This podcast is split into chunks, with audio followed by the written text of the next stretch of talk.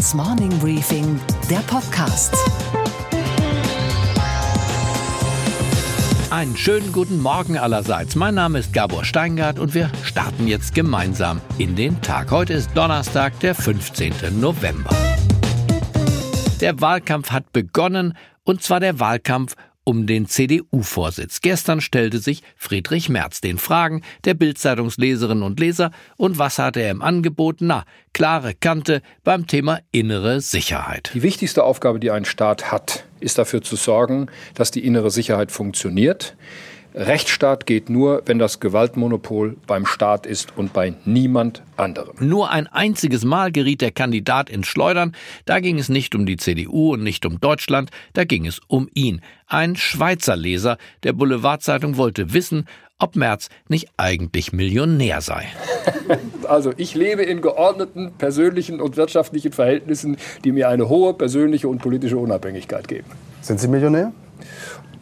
Das, also was Oder heißt, Sie wissen nicht, ja, ob Sie Millionär doch, sind? Also Nein. ich weiß das schon. Ich kenne meine Einkommens- und Vermögensverhältnisse und nochmal, Warum sagen Sie nicht einfach ja?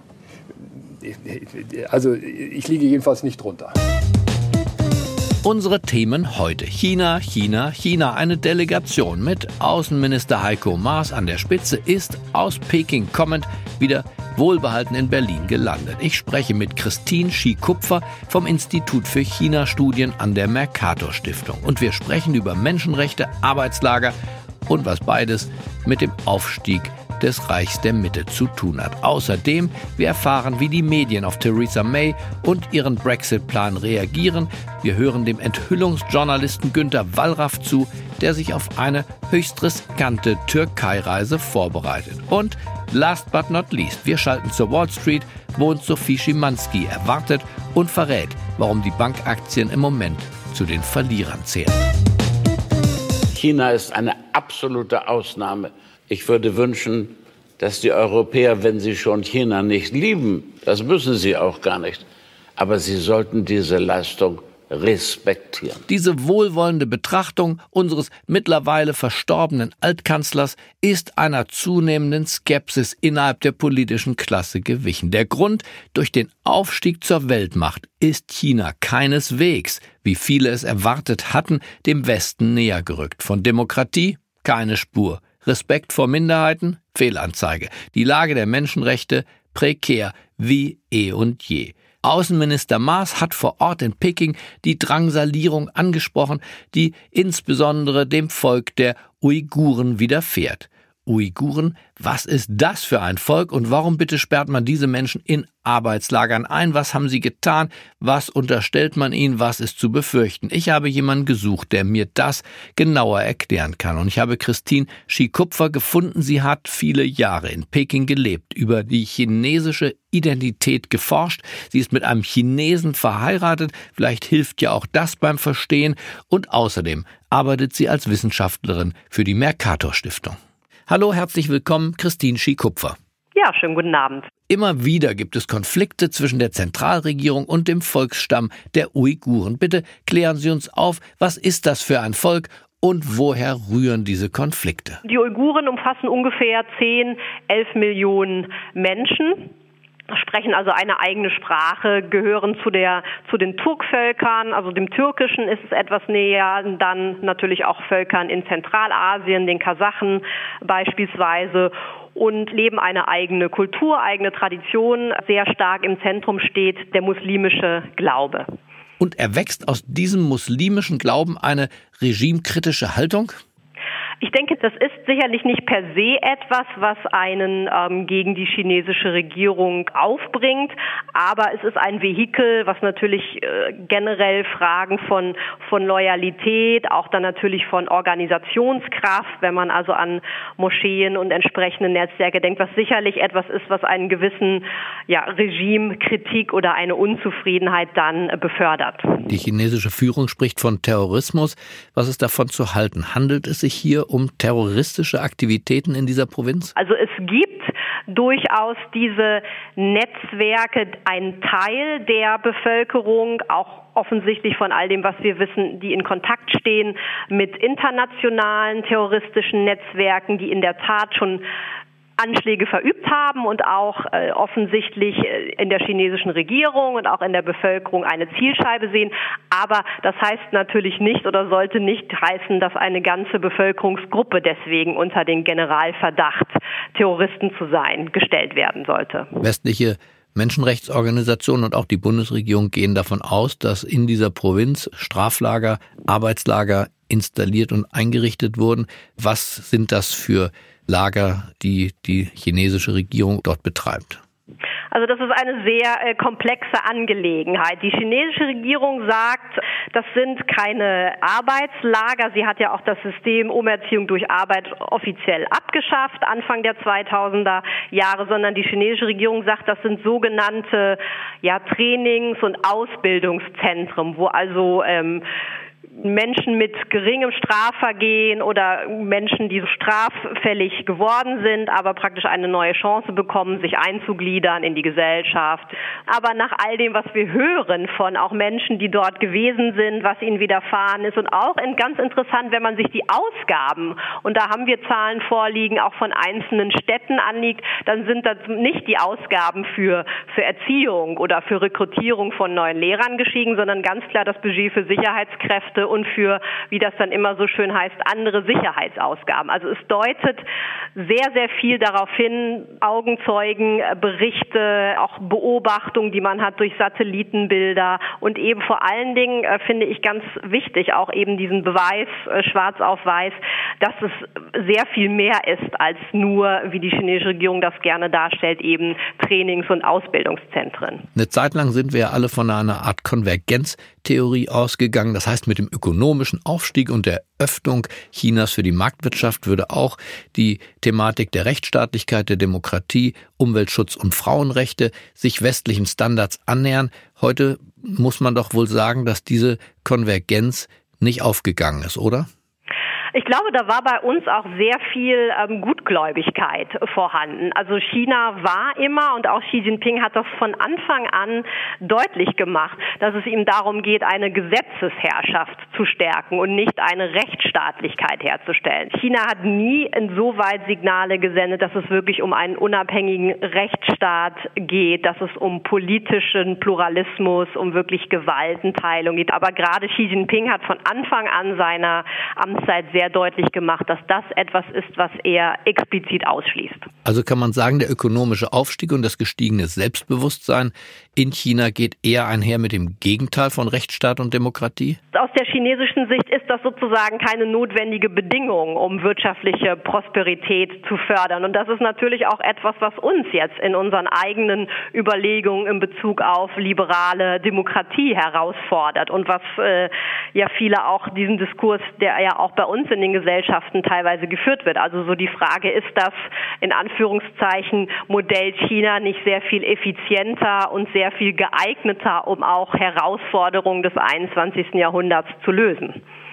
Aber das ist nicht das, was Sie uns empfehlen wollten. Ich persönlich bin fest überzeugte Demokratin. Ich denke auch, dass unsere freiheitlich-liberale Gesellschaftsordnung auch ein wichtiges Korrektiv bietet und nicht, wie wir das beispielsweise in China sehen, dann eben eine zunehmende Gleichgültigkeit, eine Betäubung durch Kommerzialisierung. Nicht, dass das nicht Probleme sind, die wir auch nicht haben, aber ich glaube, eine öffentliche Debatte, ein öffentlicher Diskurs ist doch ein wichtiges Korrektiv. Dann bedanke ich mich sehr für das Gespräch, Frau Schikupfer. Ich glaube, wir sind jedenfalls jetzt schlauer als vor unserem Gespräch und das ist schon eine ganze Menge wert. Vielen Dank und einen fröhlichen Abend noch. Sehr gerne wünsche ich Ihnen auch. I love China. People say, oh, you don't like China. No, I love them. In Amerika erleben wir derzeit eine 180-Grad-Wende gegenüber China. Erst sah man es als Entwicklungsland, dann als Partner, neuerdings als Rivale. The United States lost over 3 million manufacturing jobs, nearly a quarter of all steel jobs, and 60,000 factories after China joined the WTO. And we have racked up $13 trillion in trade deficits over the last two decades. But those days are over. Sowohl das Pentagon als auch private Denkfabriken raten dazu, die Verflechtungen der Finanzbeziehungen, aber auch die Verflechtung der Produktionsketten als Gefahr zu sehen, als Gefahr für die Unabhängigkeit der USA. Das Stichwort der Stunde heißt Decoupling, Entkoppelung. Donald Trump und sein Vize Mike Pence haben sich diese Empfehlung zu eigen gemacht. Deshalb die scharfen Angriffe in Menschenrechtsfragen, deshalb die Ermittlungen in Sachen der Computerspionage und deswegen der mit großer Härte und Zielstrebigkeit geführte Handelskrieg. Den Aufstieg Chinas will Washington also weder mit Applaus noch mit Magengrimmen verfolgen, sondern man will diesen Aufstieg verlangsamen, wenn möglich sogar stoppen. Geht nicht, gibt's nicht. Die Weltmacht Nummer eins funkt an Weltmacht Nummer zwei bis hierher und nicht weiter. Und was steht heute in den Zeitungen? Die erste Etappe hat die britische Premierministerin geschafft, aber das Ziel ist noch nicht erreicht. Für ihren Brexit-Deal mit der Europäischen Union bekam sie das Okay ihres Kabinetts immerhin. I believe that what I owe to this country is to take decisions that are in the national interest. And I firmly believe, with my head and my heart, that this is a decision which is in the best interests of our entire United Kingdom. Spiegel Online meint, May sei nochmal davongekommen. Die FAZ dagegen schreibt, jetzt geht's erst richtig los, denn, Zitat, im Parlament sammeln sich die unterschiedlichsten Widerstandsgruppen gegen May und den Deal. May hat unbestreitbar einen schweren Stand. Der linksliberale Guardian sagt voraus, dass nun die, Zitat, offene Kriegsführung beginnt. Denn der Brexit-Deal von Theresa May löse nichts. May behauptet, dass irgendwann ein echtes Handelsabkommen aus diesem Deal hervorgehe. Aber, so fragt der Guardian, wird es in zwei Jahren, in zehn Jahren irgendwann oder nie sein? Niemand weiß es. So oder so ähnlich, würde ich sagen, argumentiert Boris Johnson auch. Die Londoner Times bringt es auf den Punkt. Der Brexit-Deal, der niemandem gefällt, war das Beste, was Theresa May bekommen konnte. A deal that pleased no one was the best she could get. In der Türkei steht ein neuer Schauprozess gegen die Pressefreiheit bevor. Journalisten, die dadurch aufgefallen sind, dass sie ihrem Beruf nachgingen, die kritisch nachfragten und die der Macht auf die Finger schauten, sitzen im Gefängnis. Und sie müssen in diesen Tagen sich vor dem Richter verantworten.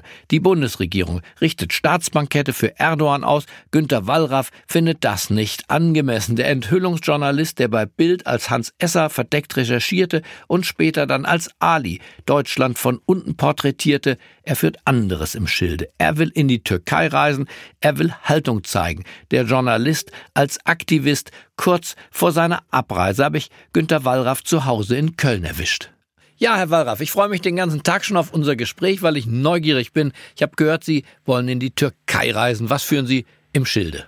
Ja, zum wiederholten Male. Und diesmal geht es um eine Prozessbeobachtung mit einer Delegation, wo ein Freund, kann man jetzt schon sagen, Adil Demirci, Sozialarbeiter, ein Kölner, vor Gericht steht und willkürlich inhaftiert wurde, wie so viele andere. Was wirft man ihm vor, Herr Wallraff? Was ist die offizielle Begründung der türkischen Justiz für diese Inhaftierung? Das Übliche, wenn man nichts Konkretes hat, terroristische Propaganda. Er selber ist Journalist und Sozialarbeiter. Er gehört einer Agentur an, die äh, unbequeme Nachrichten vermittelt. Und er war privat in der Türkei, um Verwandte zu besuchen, die schwer krank war mit seiner Mutter und wurde willkürlich festgesetzt und jetzt seit acht Monaten ist er dort inhaftiert und er gehört dann zu 150 anderen. Aber immerhin kommen Sie ins Gerichtsgebäude und Sie können an diesem Prozess teilnehmen als Beobachter, richtig? Das sieht erstmal so aus, falls ich reingelassen werde, ja. Gehen Sie nicht ein hohes Risiko ein, Herr Wallraff, dort auch festgesetzt zu werden? Und kann es nicht sein, dass Sie für Ihre Protestaktion oder für Ihre Menschenrechtsaktivitäten dort ebenfalls büßen müssen? Ich meine, das würde ja auch Sinn machen. Das ist ja auch mit ein Hintergedanke. Wie Hintergedanke? Sie wollen verhaftet werden, Herr Wallraff? Wenn das passiert, dann macht das Sinn. Dann ist das auch, eigentlich bin ich das denen schuldig, für die ich damals hier das Schicksal mitgeteilt habe. Ich bin immer noch ein Teil dieser Ali-Rolle, ist noch ein Teil von mir. Und ich fühle mich den auch hier lebenden türkischen Einwandererfamilien verbunden. Und da sind welche, die jetzt Erdogan verfallen sind, in ihn als Heilsbringer ansehen. Wenn ich als einer der Iren dort verurteilt würde, würden die auch nachdenklich und würden doch eventuell ins Grübeln kommen, ob nicht die anderen politischen Gefangenen auch zu Unrecht da sitzen. Also Sie hoffen regelrecht auf nein, Verhaftung? Nein, nein, nein, ich hoffe nicht. oh nee, ich will das jetzt nicht, nicht übertreiben. Es kann ja sein und es ist unter Umständen wahrscheinlich auch wieder so, dass ich wieder rauskomme und dann ist das für mich auch ein Grund hier umso intensiver mich weiter für die dort inhaftierten Kollegen einzusetzen und auf deren Schicksal hinzuweisen. Aber Herr Wallraff, Sie sind ja zwischen 70 und 80 sozusagen auf halber Strecke in die Weisheit. Was gibt Ihnen diese Zuversicht und auch diese Vitalität? Ach, ich bin zwar Agnostiker und trotzdem sage ich, wer hält da manchmal die schützende Hand über, wer spielt einem da noch mit? Ich tue etwas, was ich nicht lassen kann. Es, es gehört dazu. Es ist aber auch eine Erfüllung. Ja, ich lebe gerne. Ich lebe äh, intensiv. Ich habe Freunde und sie kennen mich und wissen, dass Sie mich auch davon nicht abhalten können. Sie haben gerade so im Nebensatz gesagt, Sie seien Agnostiker, aber waren Sie nicht als Kind vorübergehend in einem katholischen Waisenhaus? Ist das ganz spurlos äh, die Behandlung durch die Nonnen an Ihnen vorbeigegangen? Da habe ich wirklich sehr positive Erinnerungen an die Nonnen dort gehabt. Das war eine liebevolle Betreuung, die war nur, nur sehr, sehr überlastet. Wir bekamen dann alle Anstaltskleidung. Und vielleicht war das später sogar mit einer Voraussetzung, dass ich mich immer wieder in neuen Rollen neu erfinden wollte. Aber äh, nein, äh, was heißt Glauben? Manchmal denke ich, wer schubst dich zum richtigen Zeitpunkt und hast dann doch wieder irgendwann ein Riesenglück. Und da sage ich mir, Mensch, ich muss auf meine Altar aufpassen, nicht noch zum gläubigen Menschen zu werden. Aber davor bewahre mich Gott. Aber vielleicht ist das da eine richtige Investition, auf den letzten Metern noch gläubig zu werden. Sagen Sie apropos äh, Glauben, glauben Sie noch an den Journalismus? Ich kenne sehr viele sehr engagierte Kollegen, einige Bekannte darunter, aber auch einige namenlose und viele Jüngere, die gerne ja, investigativ oder auch engagiert und kritischen Journalismus machen würden und dann doch sehr wenige Möglichkeiten haben. Das liegt auch am Zeitungssterben.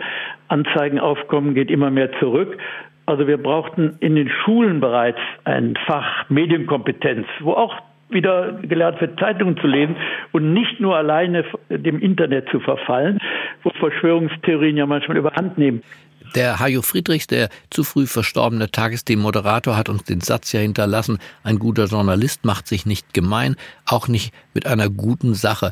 Was würden Sie ihm erwidern, wenn er neben uns stünde jetzt? Ich, ich kannte Hajo Friedrichs. Ich würde sagen, das ist der meist missverstandene oder auch missbrauchte Spruch im Journalismus. Hajo Friedrichs war selber wenn es darauf ankam, auch parteilich und hat sich eingemischt. Was er natürlich sagt, man muss trennen. Man darf nicht jetzt zum Agitator werden. Bei mir ist es so, ich versuche in meiner Arbeit den Schwächeren gerechter zu werden, mehr Gehör zu verschaffen, ohne ihnen nach dem Munde zu reden.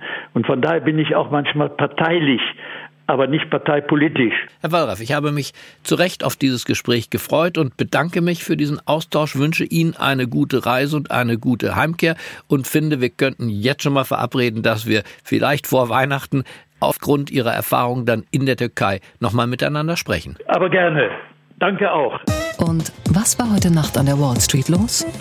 Wir sind jetzt gespannt auf Sophie Schimanski. Sie arbeitet als Reporterin an der Wall Street und hat den dortigen Investoren über die Schulter geschaut. Sophie, Gabo, die Investoren, die schauen sich, glaube ich, gerade gegenseitig über die Schultern, um herauszufinden, was die anderen aus diesem Markt machen. Sie fragen sich, wie viel Angst haben die anderen im Vergleich zu mir, wie gelassen sind sie, denn wir haben Kursschwankungen von 565 Punkten beim Dow gesehen und das Minus, das kam hier aus zwei Richtungen, von Apple und den Tech-Aktien und verloren haben hier die Aktien der Banken. Es kann gut sein, dass denen neue Regulierung droht, denn die Demokraten Demokratin Maxine Waters wird voraussichtlich die Vorsitzende des House Financial Services Committee werden, wenn der neue Kongress im Januar seine Arbeit antritt. Maxine Waters hat klar gesagt, Banken und Finanzmarkt müssen stärker reguliert werden, um eine neue Krise zu verhindern. Und was, Gabor, geht eigentlich gar nicht? dass die Firma Apple Computer ihre Geräte so baut, dass niemand sie reparieren kann, außer die teuren Apple-Spezialisten selbst. So wird der Schadensfall für den Kunden zum Glücksfall für den Konzern. Ein neuer Chip in MacBook Air, MacBook Pro, dem Mac Mini und dem iMac Pro sperrt die Geräte, wenn sie von unabhängigen Technikern auch nur geöffnet werden. Liebe Apple-Leute, das ist keine Modernität, das ist ein Monopol. Ich wünsche Ihnen trotz alledem einen unbeschwerten Start in den neuen Tag. Bleiben Sie mir gewogen. Es grüßt Sie auf das Herzlichste. Ihr Gabor Steingart.